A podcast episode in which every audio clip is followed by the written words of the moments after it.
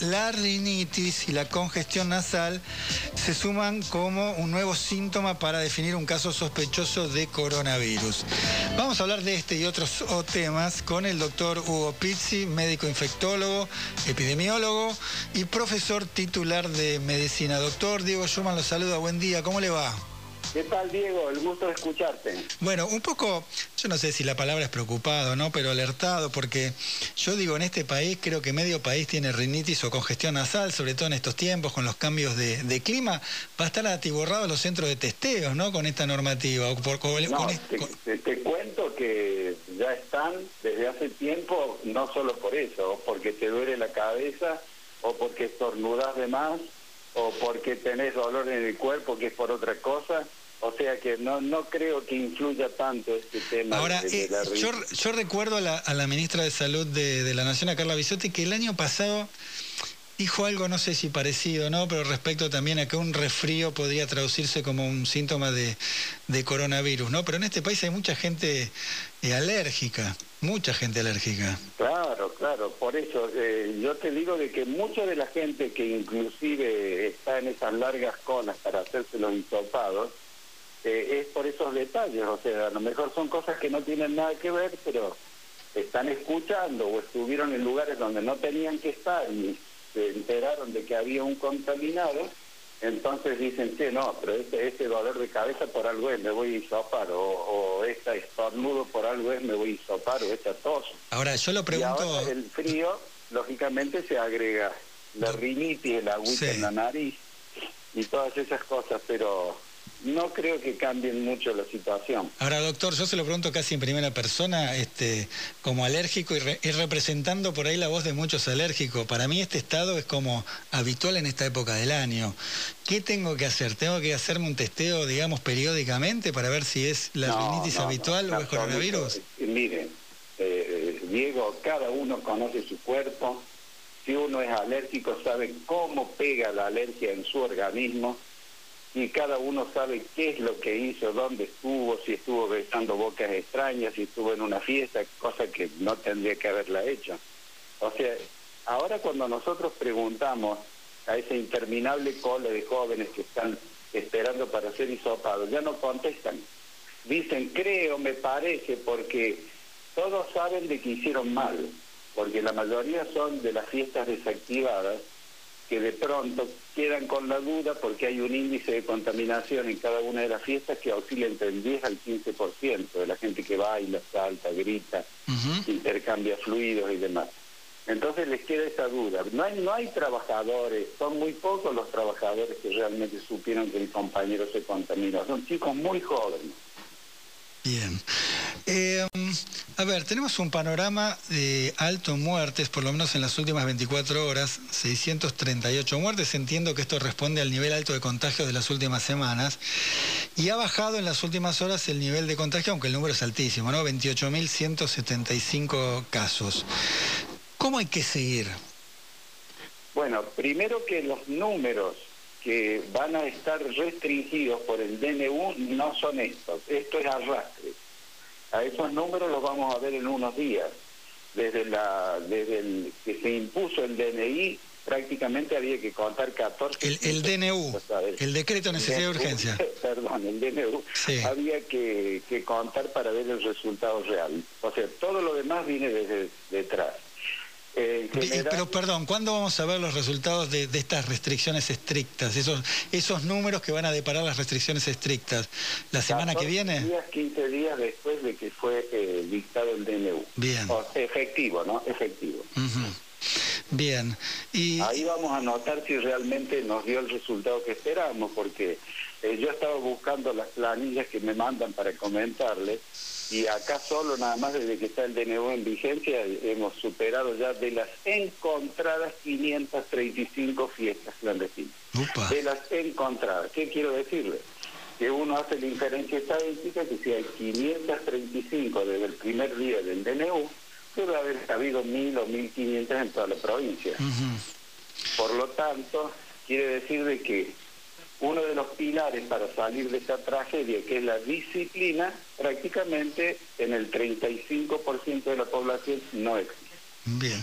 Bueno, le pregunto además por, otro tema que, un poco ya empezamos a plantear en este programa y que está en la tapa de los diarios, que tiene que ver con la Copa América, ¿no? Hubo una decisión del gobierno nacional de no realizarla aquí en la Argentina.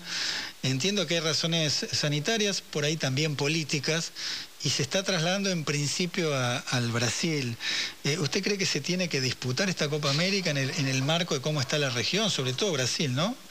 Bueno, mire, le cuento, todos los amigos y que inclusive nos hemos formado juntos en el extranjero, de San Pablo, de, Río de Janeiro, de los Osvaldo Cruz, eh, se separaron los pelos de punta cuando se enteraron de eso y están eh, trabajando constantemente para tratar de evitarla, porque realmente si usted eh, ha tenido conocimiento de que aquí cuando se empezó a jugar simplemente por trasladar un equipo de Córdoba a jugar eh, con Rosario o de Buenos Aires a Rosario, hemos tenido contaminados en el ómnibus o en el avión porque todos mates o demás.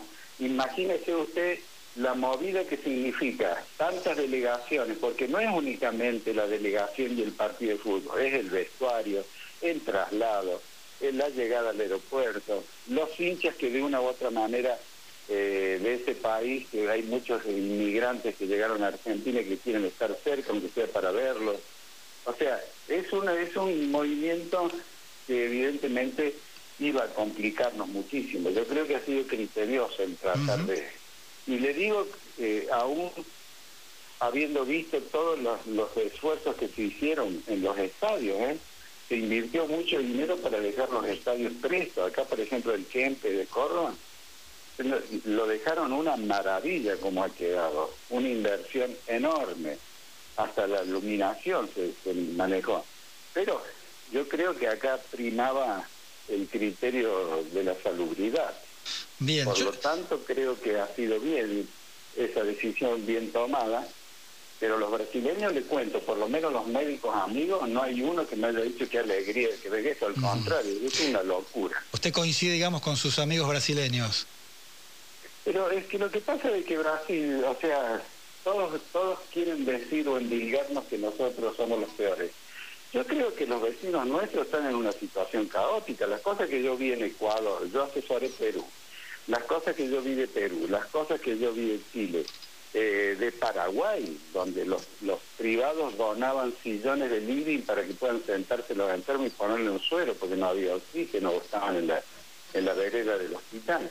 Esas cosas en Argentina no sucedieron y Brasil es un caos. Brasil es un caos, tiene eh, un índice de muerte de jóvenes, porque ahí la Manaus pegó fuerte en los jóvenes. Claro. Inclusive yo, yo recuerdo la advertencia hace más de un mes que nos decían, cuidado que, que hace una explosión de, de linfoquinas el joven, por casualmente el joven reacciona mal porque tiene, por ejemplo, un sistema inmune muy sólido, muy armónico, muy equilibrado. Entonces después en contra. Y, hace un cuadro que es explosivo, en 24 horas lo tenés que internar y poner el respirador.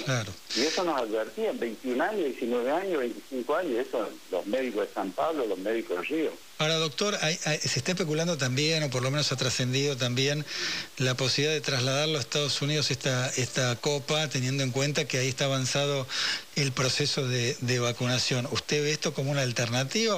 Digamos, si usted le consultan, diría, no, mejor que no se juegue ahora. En general, mi visión futbolística es relativa, aún teniendo parientes que están trabajando en el tema, o Caruso Lombardi, que tanto desde el primer día siempre me estaba consultando y demás sobre el tema este. Eh, Estados Unidos es, mucho mejor en cuanto a infraestructura, inclusive por, por la conformación de sus estadios, por las distancias que existen. Eh, creo que sí, además ellos están muy avanzados con el tema de la vacunación. Hay lugares donde ya no usan barbijos, o sea, hay alternativas, pero me parece que no es eh, Brasil el lugar adecuado. O sea, Brasil todavía está inmerso en una lucha contra el virus de nodada. ¿eh? Eh, cuando usted dice que tiene conocidos en el mundo del fútbol, digo, teniendo en cuenta su apellido, ¿tiene algún vínculo con el técnico de Racing? Absolutamente, somos, somos la misma familia. Ah, usted. Yo recuerdo, por ejemplo, a Juan Antonio cuando hacía sus primeros sus primeras presentaciones en Rosario Central, que venía a jugar con Instituto, sí. siempre lo íbamos a acompañar y mis hijos que son más pequeños que él, se enloquecían por estar cerca de él, inclusive cuando cuando estaba en el Barcelona, que había ganado los Pichichi, habíamos tenido una relación muy interesante, ¿no? Inclusive con su familia. El hermano de él, José, es médico, nos estamos muy, muy, muy cercanos. Eh, hemos compartido mesa, no familia, familia, somos el mismo, la misma familia que salió de los inmigrantes. le voy a, pedir un chisme, ya que, ya que familia. ¿Hincha de quién es Pizzi? ¿Cómo? ¿Hincha de quién es Pizzi, el técnico de Racing? De Colón. Ajá. O sea que va a disputar la final contra su equipo de la infancia. Bueno, le voy a contar algo que yo creo que muy poca gente sabe. Eh, Juanchi cuando estaba eh, en Europa, era la época no había eh, eh, la comunicación que existe hoy, fluida y simple. Escuchaba los partidos íntegros de Colón cuando jugaba íntegros por teléfono. No había otra forma. Y le cuento algo. ¿Sabe quién era el médico de Colón? ¿Quién? Su papá. Ah, mire usted. Que también era médico. O sea que hay un vínculo muy estrecho con Colón.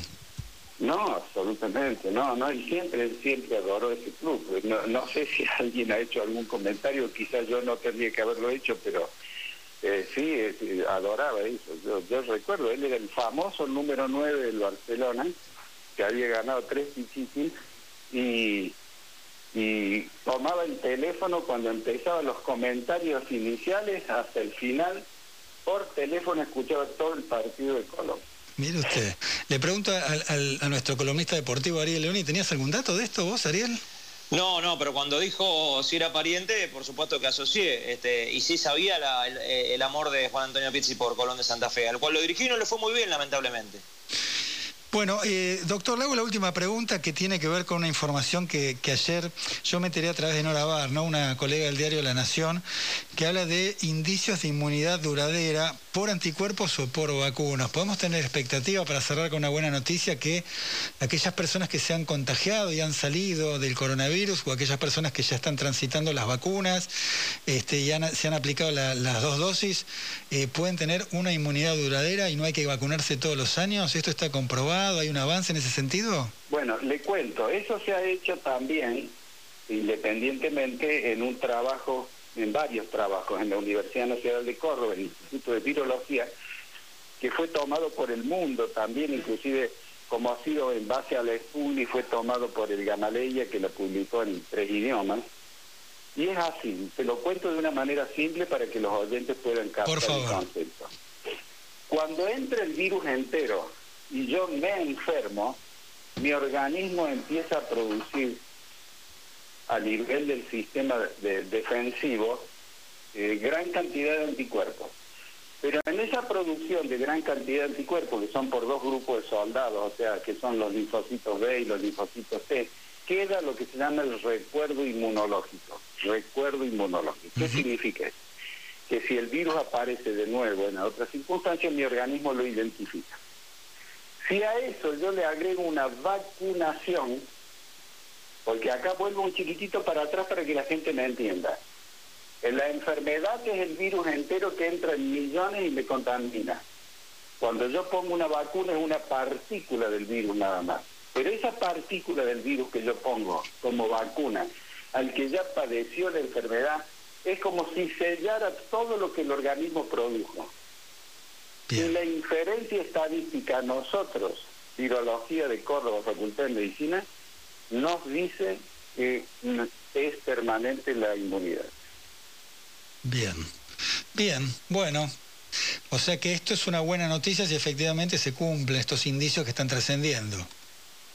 Absolutamente, cosa que no es lo mismo cuando usted vacuna con una partícula del virus nada más, que en el caso concreto de la vacuna Sputnik, también viendo cómo funcionaron la del ébola en el 2015 y la del MERS, que es un coronavirus en el 2015 que asoló Medio Oriente, aparentemente la inmunidad duraría aproximadamente dos años. Bien, bueno, voy a cerrar con esta buena noticia, ¿eh? que no son habituales, sobre todo cuando estamos hablando del coronavirus, más allá de las vacunas, que es una buena noticia, que están llegando a la Argentina.